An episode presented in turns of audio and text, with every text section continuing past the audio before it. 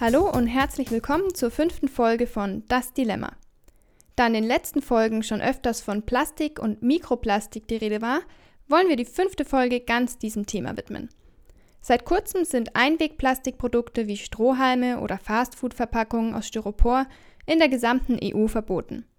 Dies ist ein Schritt in die richtige Richtung, denn unser Plastikverbrauch steigt und steigt und damit auch die Mengen an Plastikmüll, die weltweit anfallen. Mehr als 40 Prozent aller Kunststoffe werden dabei nur einmal verwendet und dann weggeworfen. Wie schon in der Folge über das Tütendilemma angesprochen, ist Plastik zwar ein praktisches Material, aber auch ein potenziell sehr umweltschädliches. Plastik wird aus Erdöl hergestellt und ist nicht biologisch abbaubar. Deswegen zerfällt es in immer kleinere Teile, wenn es nicht recycelt oder verbrannt wird. Laut Umweltbundesamt werden aber zurzeit in Deutschland nur etwa 40 Prozent aller Kunststoffe recycelt. Andere Quellen gehen von einer geringeren Zahl aus. Der Rest wird verbrannt, wobei die entstehenden Abgase aufwendig gefiltert werden müssen. Die gebrauchten Filter müssen dabei ähnlich wie Atommüll in Salzlake eingelagert werden, da sie sehr schwierig zu entsorgen sind. Plastik, welches nicht recycelt oder verbrannt wird, zerfällt, wie schon gesagt. Plastikteile, die kleiner als 5 mm groß sind, werden als Mikroplastik bezeichnet. Hierbei unterscheidet man zwischen primären und sekundären Mikroplastik. Primäres Mikroplastik ist extra hergestelltes Mikroplastik. Das sind meist kleine Pellets, die für die weitere Produktion von Plastikprodukten verwendet werden. Man findet sie aber auch in Kosmetikprodukten wie Peelings, Shampoo oder Zahnpasta. In der Menge des anfallenden Mikroplastiks ist aber das sekundäre Mikroplastik von größerer Bedeutung. Sekundäres Mikroplastik bezeichnet Plastikteilchen, die durch die Zersetzung größerer Plastikteile entstehen. Mit Abstand die größte Mikroplastikquelle sind Autoreifen. Etwa ein Drittel des freigesetzten Mikroplastiks ist auf den Reifenabrieb im Straßenverkehr zurückzuführen. Weitere Quellen sind der Abrieb von Asphalt- und Fahrbahnmarkierungen, Pelletverluste der Industrie, die Freisetzung bei der Abfallentsorgung und auf Baustellen, Verwehungen von Sport- und Spielplätzen und der Abrieb von Schuhsohlen, Kunststoffverpackungen und Textilien. Dabei ist zu beachten, dass die Menge des Reifenabriebs etwa zehnmal so groß ist wie jeweils die Mengen der anderen genannten Punkte.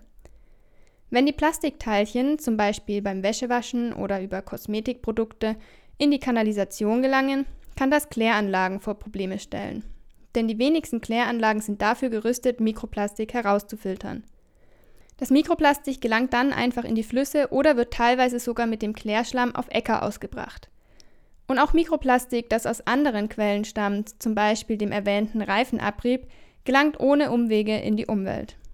Inzwischen findet man somit fast überall auf der Welt Mikroplastik, sei es im Hochgebirge, in der Wüste, in den Ozeanen, im Eis der Antarktis, in der Luft, auf unseren Äckern, im Leitungswasser oder im Bier. Einmal in der Umwelt ist das Mikroplastik Teil der Nahrungskette. Verschiedenste Organismen nehmen es über die Nahrung auf, was Folgen für deren Gesundheit haben kann und zum Beispiel die Verdauungsorgane oder das Wachstum beeinträchtigen kann. Ein zusätzliches Problem ist, dass sich auf den Plastikteilchen verschiedene Schadstoffe anreichern, die dann über die Nahrung mit aufgenommen werden. Auch große Plastikteile in der Umwelt stellen natürlich ein Problem für viele Lebewesen dar. Tiere können sich in Plastikteilen verheddern, ersticken oder sie verhungern bei vollem Magen. Da Mikroplastik inzwischen fast allgegenwärtig ist, ist es nicht erstaunlich, dass es auch in menschlichen Stuhlproben nachgewiesen wurde. Laut einer Studie des WWF nehmen wir pro Woche ca. 5 Gramm Plastik zu uns. Das entspricht etwa dem Gewicht einer Kreditkarte. Chemikalien, die in Plastik enthalten sind, zum Beispiel Bisphenol A, auch BPA genannt, können inzwischen bei fast allen Menschen im Urin nachgewiesen werden. Darüber, dass BPA gesundheitsschädlich ist, sind sich die meisten ExpertInnen inzwischen einig. BPA beeinflusst unter anderem den Hormonhaushalt, was zum Beispiel Folgen für die Fruchtbarkeit haben kann. Es gibt auch Studien, die auf einen Zusammenhang zwischen BPA und Krebserkrankungen hinweisen. Welche Folgen das Mikroplastik abgesehen von den darin enthaltenen Stoffen für uns Menschen hat, wird noch untersucht. Wer dazu beitragen möchte, den Eintrag von Plastik in die Umwelt zu reduzieren, hat viele Möglichkeiten. Reifenabrieb ist wie erwähnt mit Abstand die größte Quelle an Mikroplastik. Weniger Autofahren hilft also nicht nur beim Klimaschutz, sondern auch bei der Plastikbekämpfung. In Privathaushalten haben Verpackungen den größten Anteil am Kunststoffmüll. Verpackungsfrei einkaufen kann die Müllmengen also deutlich reduzieren. An vielen Orten gibt es inzwischen Unverpacktläden, wo man sich die Ware in eigene Behälter abfüllen kann. Dadurch, dass die Produkte in Großgebinden, die oft aus Papier sind, geliefert werden, kann der Verpackungsmüll deutlich reduziert werden. Ist kein Unverpacktladen in der Nähe, hilft es schon, zum Beispiel Obst oder Gemüse ohne Verpackung einzukaufen. Zum Beispiel auf dem Markt oder im Supermarkt in loser Form. Viele Milchprodukte lassen sich auch in Mehrwegbehältern kaufen. Bei Kosmetikprodukten kann man darauf achten, dass diese kein Mikroplastik beinhalten. Das lässt sich zum Beispiel mit der App CodeCheck ganz einfach überprüfen. Manche Kosmetikprodukte gibt es inzwischen auch verpackungsfrei zu kaufen, zum Beispiel festes Shampoo. Und viele Kosmetikprodukte, zum Beispiel Deo, aber auch andere Haushaltsprodukte wie Spülmittel, lassen sich ganz einfach mit wenigen Zutaten selbst herstellen. Wann immer möglich sollte man auf unnötiges Plastik verzichten. Oft ist das viel einfacher als gedacht. Man muss nur seine Gewohnheiten überdenken.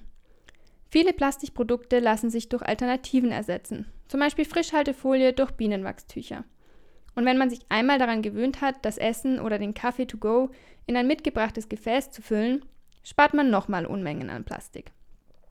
Genauso Gewöhnungssache ist es, eine Glasflasche oder der Gesundheit zuliebe zumindest eine BPA-freie Kunststoffflasche dabei zu haben.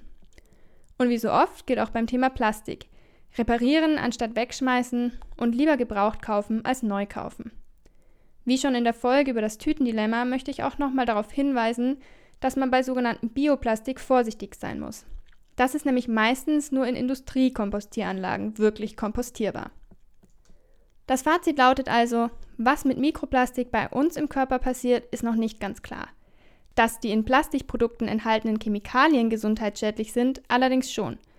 Und auch aus Umweltgründen sollte man Plastik so weit wie möglich vermeiden. Das ist gar nicht so schwer. Man muss auch nicht direkt alles umstellen. Aber überlegt euch doch mal, welche Maßnahme für euch ganz einfach umsetzbar wäre und probiert es einfach mal aus. Bis zum nächsten Mal.